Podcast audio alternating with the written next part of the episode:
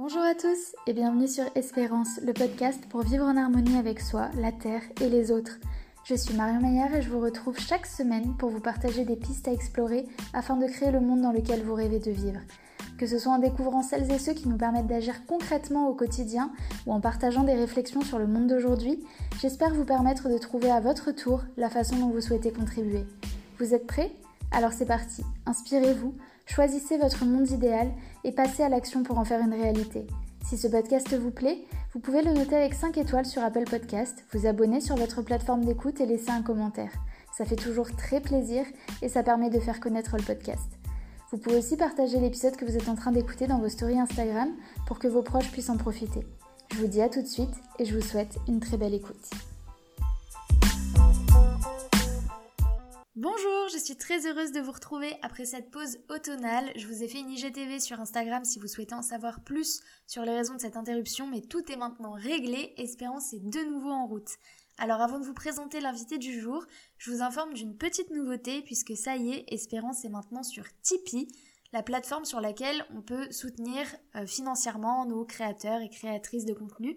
Donc ça signifie que si vous le souhaitez, vous pouvez maintenant soutenir le podcast sur cette plateforme et vous verrez, il y a plein de contreparties très très chouettes.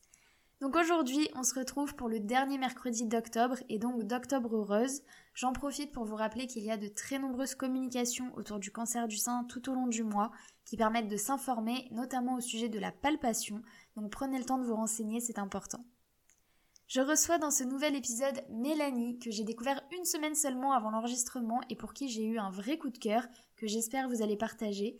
C'est une femme pétillante et altruiste qui, à la suite de son cancer, a créé un programme holistique pour soutenir toutes les personnes qui passent par cette même expérience, comme elle l'appelle, mais je vous en dis pas plus. J'espère que l'épisode vous plaira. Si c'est le cas, n'hésitez pas à nous le dire et à nous identifier sur les réseaux sociaux.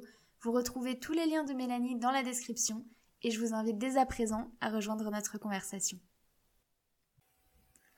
Bonjour Mélanie, je te souhaite la bienvenue dans cet épisode d'Espérance. Merci beaucoup d'être là euh, pour euh, bah, cet épisode qui va tourner autour de ton parcours et du programme que tu lances.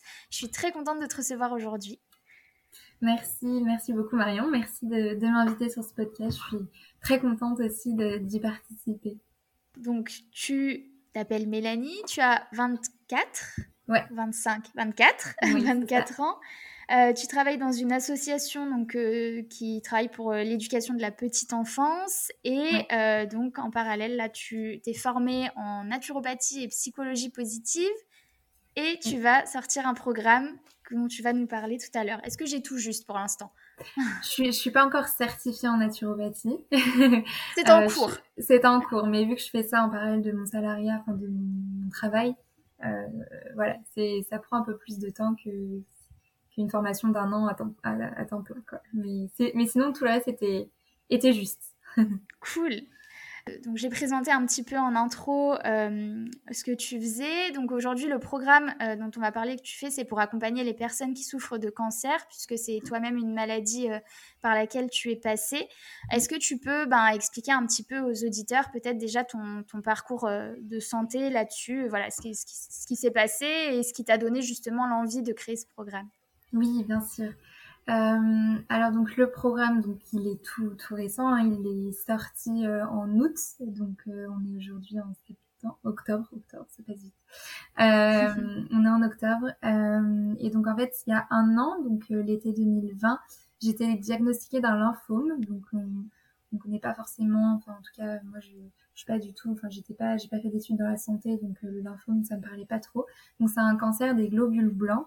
Donc ça, ça touche directement notre système immunitaire. Et donc, euh, j'ai, on a mis quelques, quelques mois avant de me, diagnostiquer. On a mis six mois, ce qui est très très long.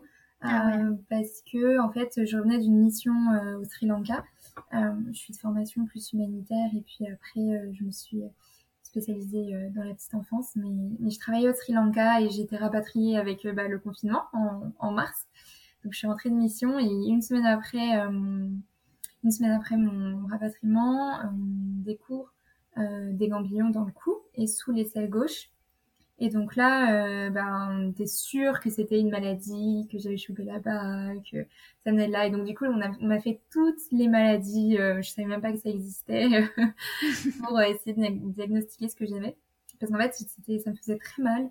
Et normalement, les, les, les cancers, ça fait pas mal. Enfin, les, les, les cellules, enfin, les, les, cellules cancéreuses ne font pas mal. Euh, quand on a euh, quand on a un cancer en tout cas euh, un lymphome c'est pas censé faire mal donc du coup il s'est là maintenant c'est pas possible que ce soit un cancer parce que moi ça me faisait vraiment mal mm. donc j'étais sûre que c'était une inflammation où là l'inflammation ça fait mal et puis finalement, euh, après avoir fait euh, moult euh, analyses, on s'est dit bon bah on sait pas ce que c'est. Et donc là on en a fait un PET scan, une première biopsie, une deuxième.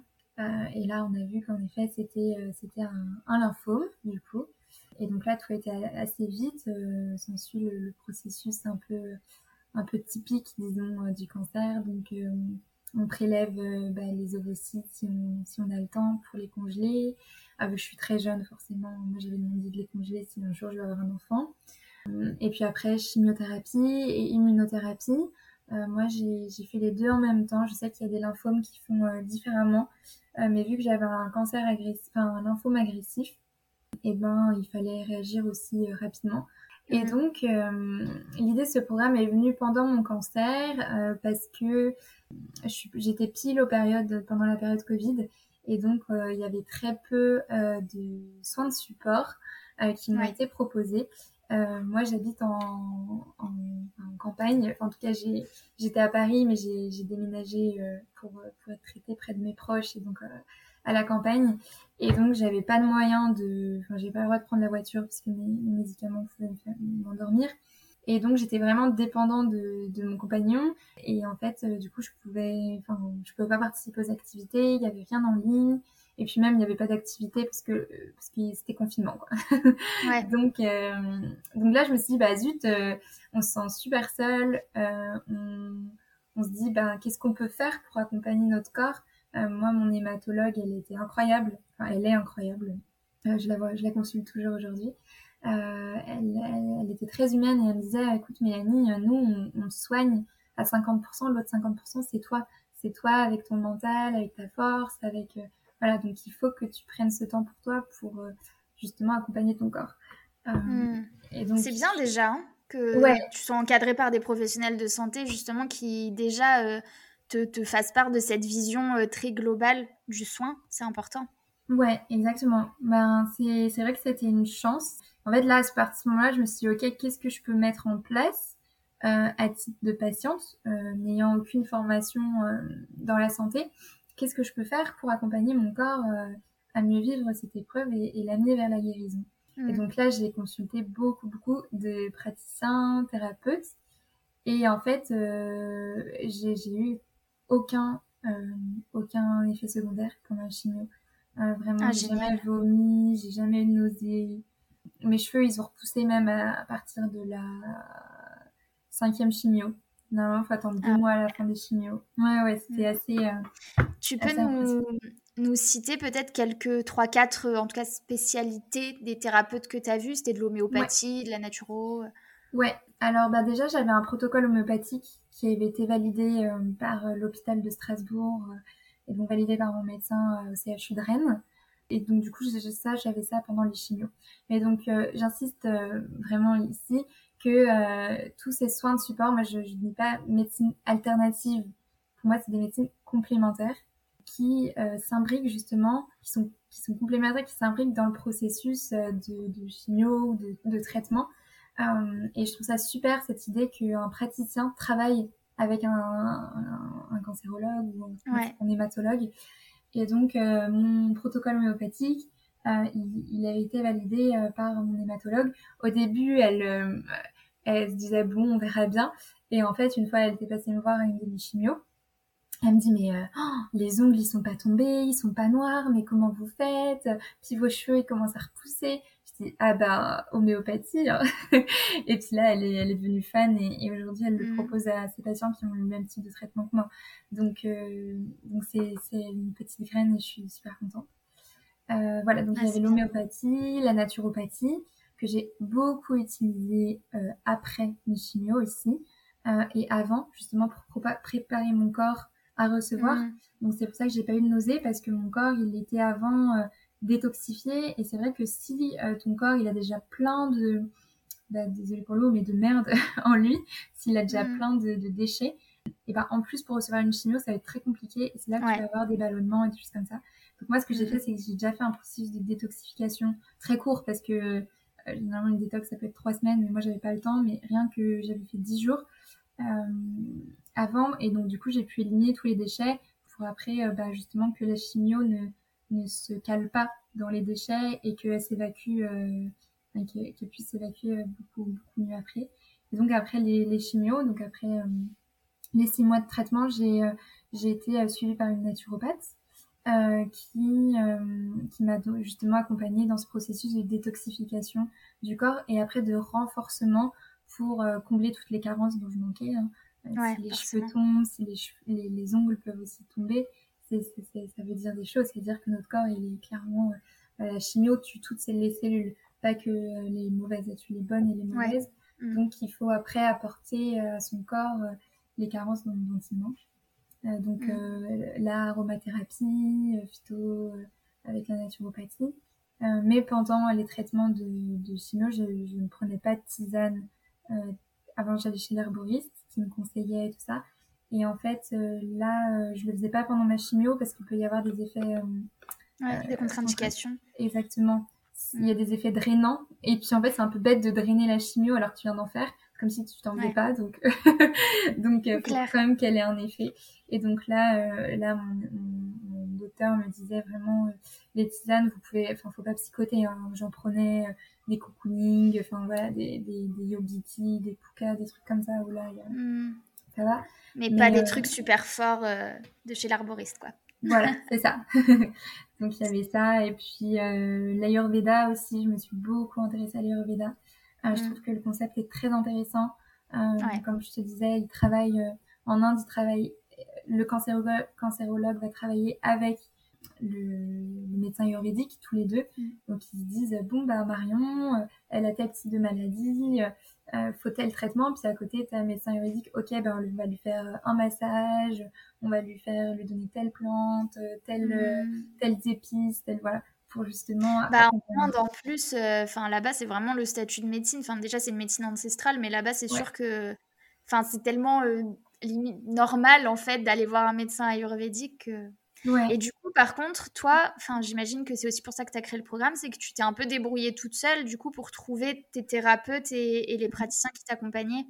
Exactement, ouais. En fait, c'était c'était un peu ça. euh, j'ai j'ai j'ai dû euh, toquer à la porte. euh, Il y en a, enfin il y en avait qui qui se, qui, qui, qui consultaient pas justement, enfin qui se sentaient pas de consulter pour des personnes qui ont un cancer. Mm. Euh, donc voilà, mais sinon je, je, je toquais à la porte et je disais bon est-ce que je peux, est-ce que vous pouvez m'aider sur ce point-là et et ou est-ce que euh, voilà vous vous sentez pas? Mais au moins, euh, j'ai pu découvrir plein de types de, de, de médecine intégrative, euh, la médecine traditionnelle chinoise aussi. Euh, j'ai fait du shiatsu, euh, du reiki. Enfin voilà, euh, c'était vraiment hyper euh, hyper riche. Et donc Mm. l'idée du programme, euh, c'était vraiment de rassembler dans un même espace tout le type de médecine euh, qui, qui- enfin pas qui existe parce que je suis sûre qu'il y en a plein d'autres qui existent, mais en tout cas dont moi j'ai pu bénéficier Ouais. euh, et qui, euh, qui, qui m'ont personnellement beaucoup aidé à mieux vivre les traitements euh, et puis à reprendre le boulot très rapidement parce que j'ai repris le boulot euh, euh, trois semaines euh, après les chimios. Alors généralement c'est bien 5-6 mois euh, avant. Moi j'étais très en forme et j'ai d'ailleurs toujours continué le sport, toujours euh, voilà. Euh, donc c'est l'idée du programme, c'est de rassembler, au total il y a 24 praticiens et thérapeutes qui interviennent. Donc là je parle plus de médecine intégrative, mais il y a aussi des, des thérapeutes qui sont très importants, parce que comme je disais, le mental, euh, là je, passe, je parle plus du corps, même si pour moi l'ayurveda, la naturopathie, c'est Ouais, l'esprit. C'est voilà. Mais il y a des thérapeutes aussi qui interviennent euh, au niveau de la PNL, programmation neurolinguistique. euh, il y a une sophrologue, il y a des coachs, enfin une coach qui intervient aussi. Enfin voilà, moi je trouve que c'est super important aussi de Ouais. d'avoir cet aspect euh, thérapeutique parce que c'est vrai qu'à l'hôpital euh, euh, on peut euh, enfin moi j'ai pas pu bénéficier du psy parce que parce que parce que je sais pas pourquoi parce qu'on me l'a pas proposé mais euh, mais du coup j'ai fait les démarches à côté euh, pour euh, Mm. pour pour être accompagnée euh, au niveau de la PNL moi plus j'ai fait et, euh, Mm. et voilà et donc euh, le programme rassemble tout ça et c'est un programme de 18 semaines. Généralement, les traitements durent 6 mois, 4 à 6 mois, tout dépend de, des traitements. Et après, peut-être plus si, bien sûr c'est plus compliqué traiter. Mais, euh, mais l'idée, c'était vraiment d'accompagner. Donc, chaque semaine, il y a un nouveau thème, un nouveau module. Et j'alterne une semaine plus accès sur la psychologie positive, avec des thérapeutes, et une autre semaine avec, euh, avec plus des médecines intégratives. Ouais. c'est super intéressant de d'avoir groupé. Je me reconnais un peu dans ce que tu dis, parce que moi, j'ai de l'eczéma depuis euh, 7 ans que je n'arrive pas à faire partir. Et en fait, du coup, dans ce parcours de santé-là, bah pareil, euh, j'ai vu euh, un homéopathe, une kinésio, une naturopathe, je fais du shiatsu, l'ostéopathie, enfin plein plein de choses. Et en fait, je trouve que c'est quand on a un problème de santé qu'on n'arrive pas à résoudre et qui nous amène à aller voir plusieurs personnes, il y a quand même cet effet de se dire, ben j'ai découvert tout ça. Enfin, je pense que c'est ça aussi qui t'a amené justement à faire tes formations. Donc c'est aussi ce que tu fais, ça permet aux gens bah, voilà, de, d'avoir accès à tout ça sans avoir eux à aller chercher. Euh, il y a peut-être des, des, pratiques dont ils ont pas du tout conscience qu'elles existent mmh. et du coup tu simplifies l'accès à tout ça et enfin c'est génial quoi de d'avoir euh, la porte ouverte. Enfin, il y a tellement de choses qui existent aujourd'hui, euh, même si, comme tu le dis, c'est complémentaire. Il ne s'agit pas de remplacer la médecine allopathique, ça n'a aucun sens. Mais mmh. c'est super important d'avoir ben, les deux et d'avoir ce soutien-là, quoi, pour justement euh, mieux vivre euh, toute cette épreuve. Ouais, carrément. Et je pense qu'en fait, le message que je fais vraiment passer, c'est euh, devenir acteur de sa santé et de sa guérison. Et, et en fait, je pense que qu'aujourd'hui, dans la médecine allopathique, c'est très compliqué de, de, enfin voilà, ils font des années d'études, donc c'est normal qu'on comprenne pas quand quand ils expliquent. mais par contre, des choses toutes simples, mais un naturopathe peut nous donner les clés pour euh, mieux euh, s'alimenter. Euh, aujourd'hui, on le sait, il y a des études qui sont faites sur l'impact du sucre sur le cancer. Et, et, voilà, c'est pas on le sait, et donc du coup le naturopathe peut nous aider justement à nous en tant que patients prendre en main notre santé et, et accompagner notre corps. Et, et, je pense que, et d'ailleurs mon hématologue disait, mais oui, si tous les patients étaient un peu plus responsables, se responsabilisaient un peu plus, il y aurait peut-être moins de rechutes, ou il y aurait moins de maladies pour moi aussi. Euh, je pense que si on apprend dès le plus jeune âge aussi à, prendre soin de notre santé et de notre corps, bon ça c'est un autre débat et c'est plus mon, mon métier, mais, euh, mais, mais je pense que euh, en tant que patient on est tellement fatigué aussi et, et parfois il y a cette période d'acceptation de la maladie qui peut être très longue. Euh, moi, j'ai eu mm. la chance d'accepter très rapidement la maladie parce que bah, parce que peut-être aussi je suis jeune et que du coup je me suis dit bon euh, eh oh je vais pas je vais pas me laisser faire à cet âge-là j'ai encore plein de choses à vivre donc euh, donc qu'est-ce que je peux faire pour accompagner mon corps même si forcément hein, je dis pas que direct j'avais euh, j'ai jamais euh, été triste ou quoi hein, c'est pas du tout ça mais j'avais conscience que que c'était je dis toujours une expérience pas pas une parenthèse comme on dit souvent c'est une parenthèse dans votre vie bah non moi le cancer ça a été ça a été euh, un temps pour vraiment me, me faire découvrir euh, un, autre monde que je connaissais pas et puis tout simplement partir à la rencontre de moi-même et de mon corps que, que, j'avais totalement oublié aussi, hein. que je prenais pas soin de, de mon corps et je prenais pas de très peu de, de repos et de vacances mm. euh, parce que je suis très passionnée et engagée donc donc le repos bah non je le donne aux autres quoi c'est c'est pour ça quand tu dis, euh, tu vois, quand tu parles de se responsabiliser et tout, ben, enfin, je suis totalement d'accord avec ça. Mais c'est vrai que même si, bah oui, tu vas voir à la télé euh, manger, bouger, machin, mais en vrai, on n'a pas de vraie éducation sur comment prendre soin de notre santé. Enfin, je sais que tu sais, puisque c'est un peu ton combat euh, de tous les jours. Mais euh, c'est, enfin, je sais pas comment, comment ça se passe euh, à l'issue, tu vois, mais c'est difficile aussi de prendre des, entre guillemets, bonnes habitudes. Mais c'est simplement, en fait, avoir une hygiène de vie qui est la meilleure pour nous. Mais sans accompagnement, je trouve que c'est difficile. Et c'est pour ça que avoir là un accompagnement sur 18 semaines qui t'aide à mettre les habitudes en place, parce que c'est une chose de savoir ce qu'il faut faire. Enfin, pas de savoir ce qu'il faut faire, de savoir genre le truc idéal, voilà. Mais comment on fait, tu vois, c'est ça qui est compliqué aussi. Donc euh, c'est vrai qu'avoir ça dans le programme, c'est c'est ouais, c'est idéal quoi. Au moins ça te ça t'aide vraiment à structurer euh, oui concrètement. Et, puis, euh, c'est pour ça qu'il y a ces métiers-là aussi qui se développent aujourd'hui, parce que les gens ont besoin d'être accompagnés. Et, moi, j'ai été accompagnée. Aujourd'hui, j'aimerais bien accompagner, mais, euh, mm. Mais, mais pour moi, il faut passer par cette étape d'être accompagné, et on peut pas le faire enfin oui peut-être par des bouquins et tout ça tout dépend de la maladie. Mais avec une maladie grave une pathologie euh, grave pour moi il faut être accompagné euh, ah par des voilà si enfin la naturopathie ou autre c'est c'est des, des, des études hein. on, ne devient pas naturopathe du jour au lendemain. Ouais c'est ça. Il suffit pas de lire un livre et ça y est quoi. Donc c'est ça. Ouais non non c'est non. Mais mais du coup c'est euh, c'est hyper important, je pense aussi, euh, d'aller euh, toquer à la porte des, des, praticiens et de pas attendre. Et là, je parle de prévention, et donc ça, c'est plus mon combat au niveau de, de, mon métier. la prévention, c'est dès que même si, je sais pas, tu as un peu mal à la tête, ou tu es fatigué, ou, ou, tout simplement t'as rien, mais tu as tout simplement envie d'apprendre à, à, prendre soin de toi, et eh ben il mmh. faut il faut aller il faut aller consulter faut pas attendre euh, d'avoir un cancer comme moi j'ai fait. J'ai attendu des années. J'ai eu plein de petits signes, hein, mais je voulais pas les écouter parce que ouais. parce que bah, j'avais pas le temps. Je prenais, enfin, j'avais pas le temps. Je ne prenais pas le temps et euh, et je voulais pas le prendre. Et euh, même si j'ai toujours été éduquée dans une, j'ai toujours être éduquée dans une famille où ils prenaient vraiment les médecines, les médecines douces, comme on peut dire. Euh, donc ça a été très facile, disons, de mettre en place tous ces protocoles-là parce que c'était dans mon éducation. Mais, euh, mais voilà, j'étais très très active et très voilà donc euh, donc c'était pas euh, écouter mon corps et tout ça, c'était pas du tout dans, dans mes rituels quotidiens, pas comme aujourd'hui. Mm.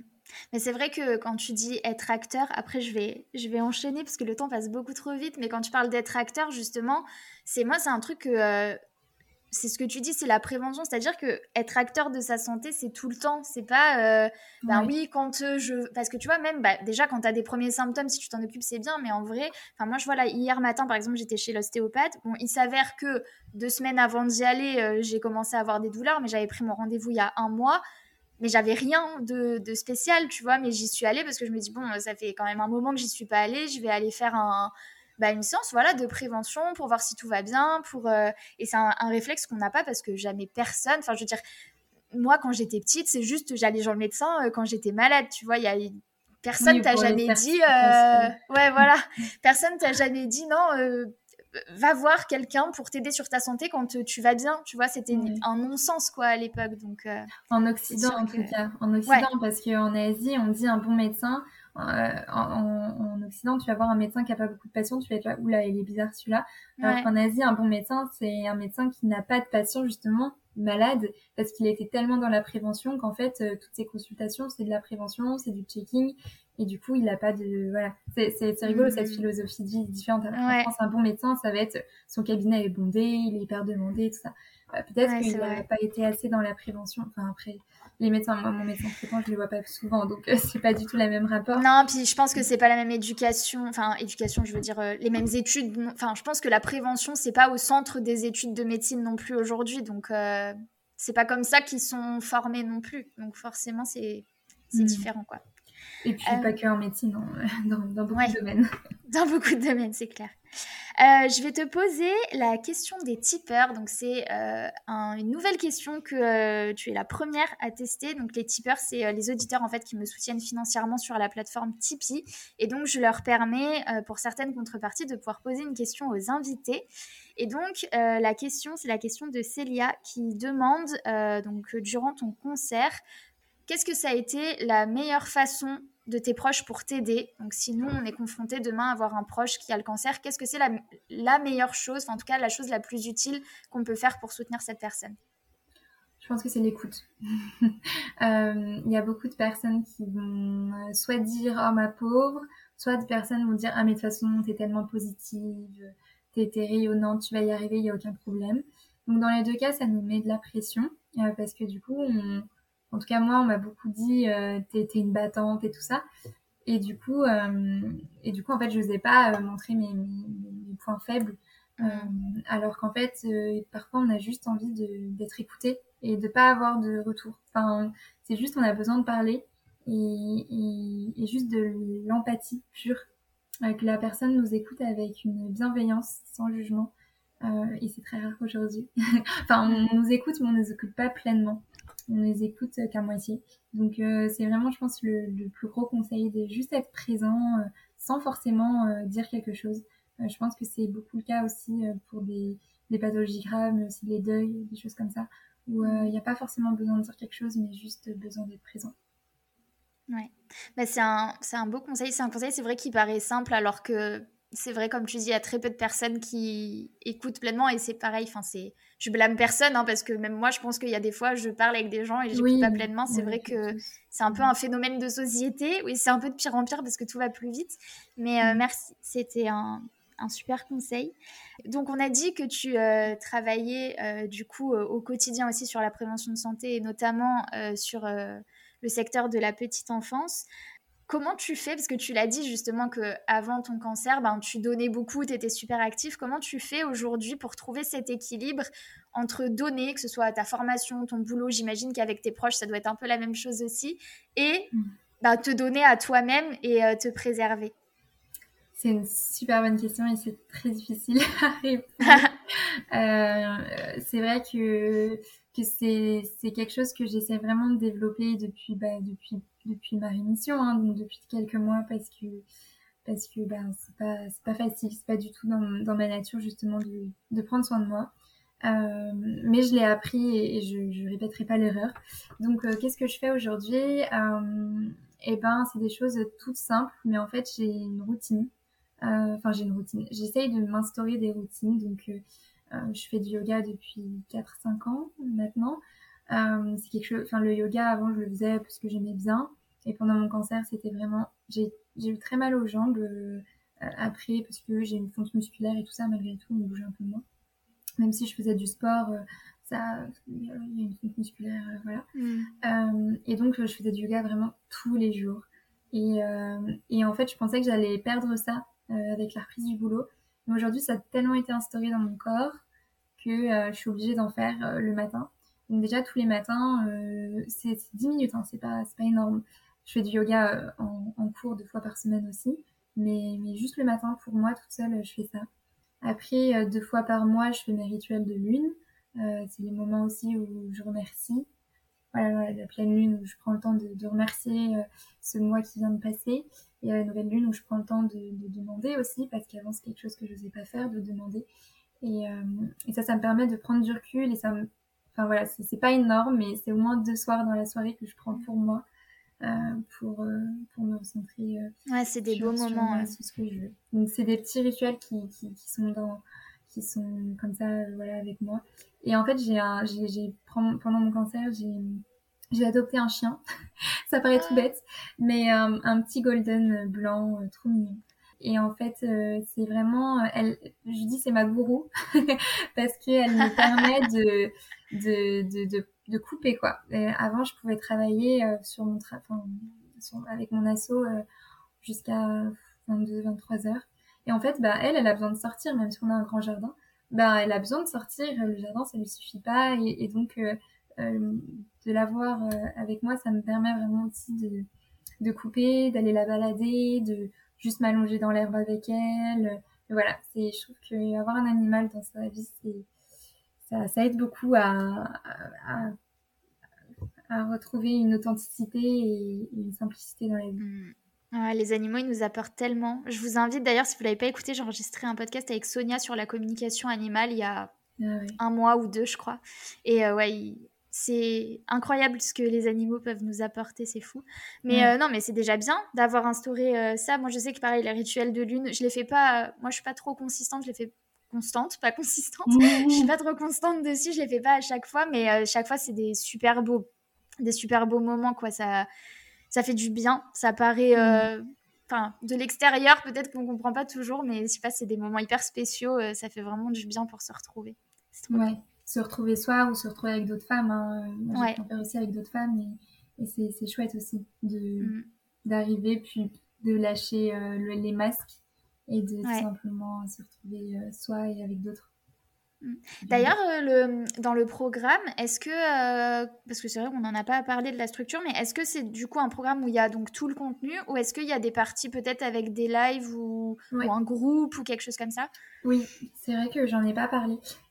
Dedans, il y a, des, podcasts qui sont à nouveau là. Moi aussi, euh, j'ai fait, je les ai pas mis sur Spotify parce que euh, c'est vraiment des, choses très précises que je dis en fonction du cahier d'exercice que j'ai créé. Et euh, vous avez des vidéos de yoga, des vidéos, enfin des, pas des lives du coup, mais des vidéos qui ont été enregistrées, qui sont dans chaque module, il y a des vidéos, soit de yoga, il y a des méditations, beaucoup de méditations, il y a des vidéos d'automassage avec Pauline, il y a qu'est-ce que j'ai de cosmétiques, parce que moi j'ai commencé à faire mes cosmétiques pendant mon cancer, mmh. parce que je voulais totalement arrêter vu que bah, c'était aussi sous les selles euh, voilà, je me suis dit, oh là là, on arrête tout ça. Et, et, du coup, j'ai commencé à faire ça. Il y a un art martial du Viet Vodao. Euh, enfin voilà, il y, a il y a plein de, de, de choses. Euh, qui, donc des vidéos, des podcasts, un, un, un cahier d'exercice de plus de 150 pages. Il y a des recettes, beaucoup de recettes. Mmh. voilà, des e-books de personnes aussi qui, qui me les ont envoyés avec toute leur bienveillance, euh, qui, qui, ont voulu soutenir la cause. Donc voilà, donc il y a, y a, pas mal de, de contenu. Génial. Trop cool. Bah écoute, on va terminer avec la dernière question. Donc ce podcast s'appelle Espérance. J'aimerais euh, savoir si tu peux nous dire aujourd'hui, dans ta vie en général, il y a vraiment, ça peut être sur n'importe quel sujet, ce qui te donne de l'espoir. Ce qui me donne de l'espoir Ben, je pense que c'est rigolo parce que mon, en gros, c'est pour une étincelle et du coup, euh, c'est une petite étincelle. Mm. sais, ce qui me donne de l'espoir, c'est qu'en fait, je pense que chaque personne a une petite étincelle en lui et que euh, aujourd'hui, euh, j'ai l'impression qu'elle commence de plus en plus à briller, qu'elle commence de plus en plus à, se révéler. Et ce que j'ai, voilà, j'ai espoir qu'elle se révèle dans chacun d'entre nous, même si même si voilà de formation humanitaire j'ai vu des choses pas très belles euh, et bien j'ai espoir que, que ça change et je sens qu'il y a un tournant euh, au niveau des énergies, au niveau des consciences. Et, euh, donc euh, j'ai vraiment espoir, en tout cas, c'est ce pourquoi je milite depuis, depuis quelques années. Et je pense que c'est par l'éducation, mais que ce soit l'éducation santé, l'éducation de la petite enfance, pour moi c'est la même chose. Enfin, c'est, de l'éducation, c'est de la prévention. Et c'est en partageant justement sans jugement ni rien, parce que on n'ira pas très loin euh, dans le jugement. Mais euh, c'est en partageant, en témoignant et, en, accueillant aussi qu'on peut, qu'on peut aller plus loin. Super, bah, merci beaucoup. Euh, Mélanie, je te remercie vraiment pour cette interview. Je mettrai dans la barre de description ben, tous les endroits où on peut te retrouver. Mais merci pour tout ce que tu nous as partagé avec autant de, de sincérité, de bienveillance et d'humilité aussi. C'était vraiment un plaisir de t'avoir sur Espérance. Merci à toi Marion. Bonne soirée.